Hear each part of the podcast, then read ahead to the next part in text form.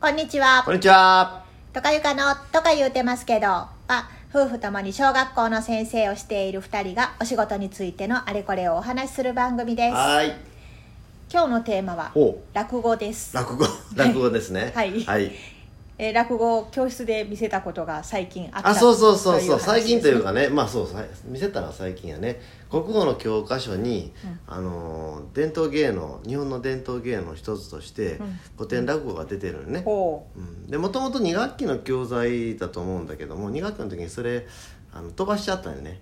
う。ああ、うんで3学期に、うんうんあのやろうと思って、うん、見せたんだけどもね、うん、教科書には QR コードがついてておでそれをこ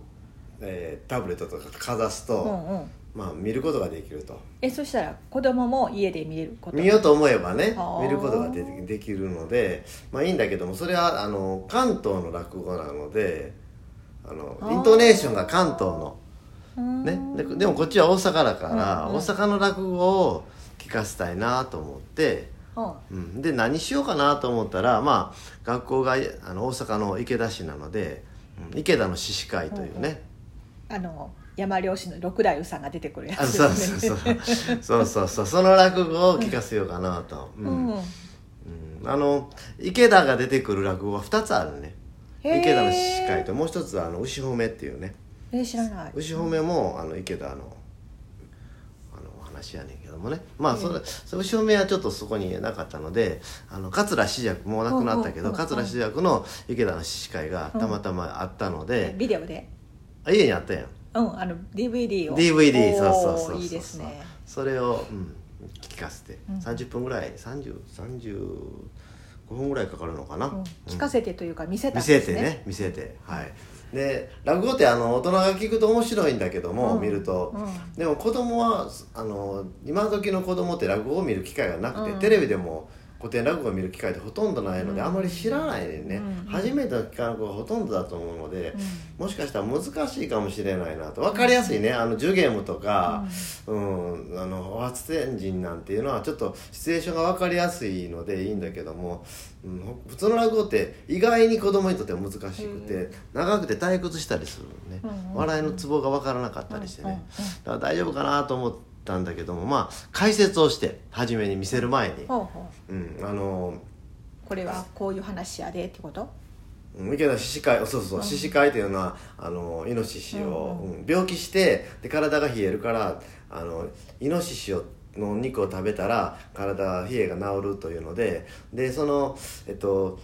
その人たちがいる場所は大阪市内、うん大阪市内で,で、うんうんうんその当時は市内から池田市に来るっていうのはもう電車がないって歩いてくるうんうんうん行くからもう小さな旅やと、うんい一日半日かかる小さな旅やってでそれそういう話だということとかを解説をしておいてで、えっと、大阪市がここにあったら北には池田市があるでしょ大阪の中で、うんうんうんずっと南行ったらえっと何があるって言ったらあ和歌山県うが、んうんそうそう南は和歌山県で大阪市から あの北に向かって行って池田市に行ってそれを歩いて往復するんやと、うんうんうんであの今やったら池田っていうのはそんなにあのイノシシを取りに行くということはありえない 池け田にはおらんど、わねこのこの時代っていうのはもうもうずっと昔の話やから、うん、山の中入っていって、あの獅子取りをやってた時代があったり漁師がいたんやということでねでも今でも池田でも奥の方行ったら細川とか行ったらあの冬になったらイノシシ出てきたりするから、ええそうなので出てくるたまに、うん、出てくるから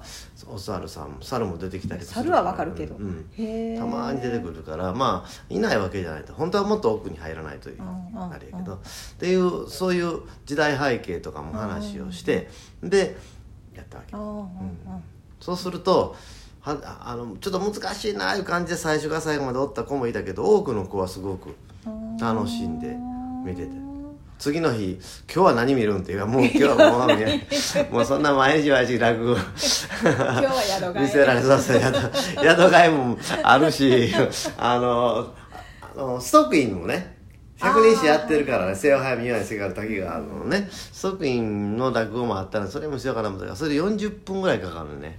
へえああそうなんやうん、だからちょっと長いので、うん、面白いのは面白いんだけどもある意味退屈するとちょっと聞けないかもしれないしと思って、うんうんうん百人誌が出てくる落語もそのストックインともう一個はあの「ちはやぶる」あ神神をを聞聞かかずねはいはいその2つがてあの落語で出てくるんだけども百人一首だったらね、うん、だからまあそれは面白かったです、あ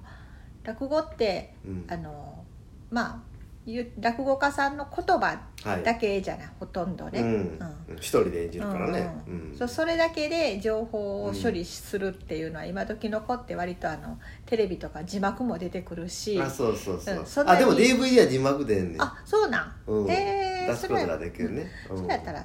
分かりやすかったかもしれない、でも桂志らくさんやからどんどん早口でいくうんかうんうらん字幕もパンパンパンパン変わっていくからね字幕読んでたらついていかへん、しじゃくさんの落語ね好きですね、あので前ね学校で同じやった人ですごい味のあるベテランの先生うが、ん、うん、その授業のしゃべりの緩急を身につけるのに四尺の落語はちょうどええみたいなああそうよね、うん、ことを言ってて、あの四尺の落語をうんうん見るべきやみたいなこうんと、なるほど言うてはった言うてはっあ ー面白いな、うん落語家さんの中でも四尺さんやってんね、うんうんなるほどそれはそうかもしれないね、まあ、ちょっとオーバーアクションなところもすごく私は好きだったんですけどねそうようんテレビ的って言われたね、うん映画映像的に面白いというのもね、他にも若手の先生で落語好きなんですって言ってる人が前いてその人は米朝さんが好きやったらしいねんだけど、へえ渋い渋い、うんうん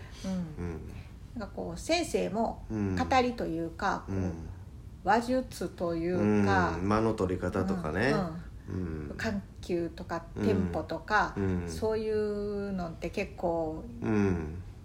比重がうん重いというかね、うんだから全然あの落語は一瞬えって思うけどうんたくさん聞いてあなんかこう身につけるというかうんそういうのがいいかもしれませんね、うんはいあの桂志らくさん前ラジオで喋ってたけど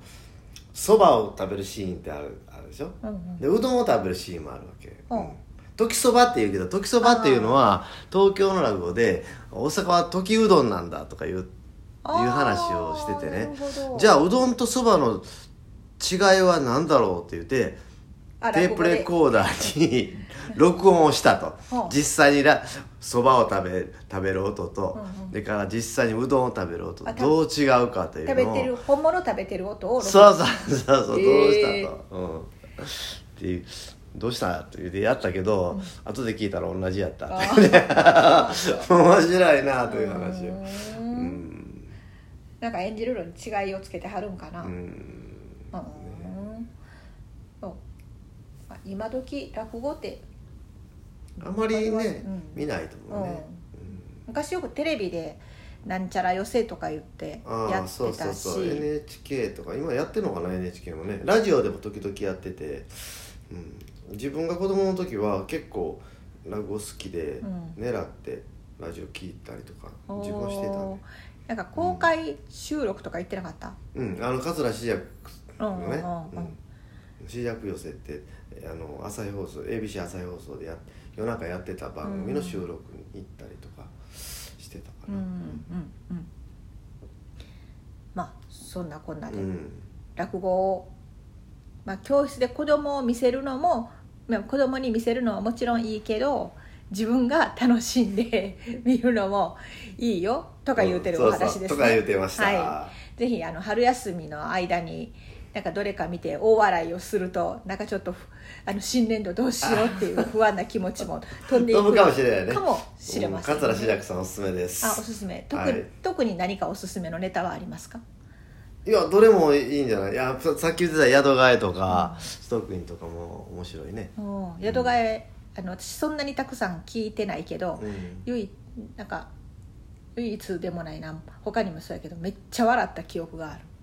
うんなんかこうお引っ越しかなんかそうそう昔の宿替えやから、あ大八車に乗せて宿替えさせしてた時代、それとか荷物少なかったら背中に担いでね、うんなんかとかやってた時代喋りやからねだけやけどその長屋の様子がうんすごい生き生きと見えてくるよねうん見えてくる様子がうんなんか記憶に残ってますねうん、あ浄瑠璃のお師匠さんが出てくる話もあったなジョールああえーとなんかあのそれあはんた褒めるとこないってそういう時はよう正座できたってあの褒めてあげたらよろしいみたい な話があってうん出てくる落語もあったような気がするな、うんはい、いろいろあるので、はいい、あのいっぱい聞いてあのこれがいいなっていうのを見つけてみるといいと思います。はいとか言うてるお話でとか言ってましたはい、ありがとうございました。ではまた次回の放送でお会いしましょう。さようならさよなら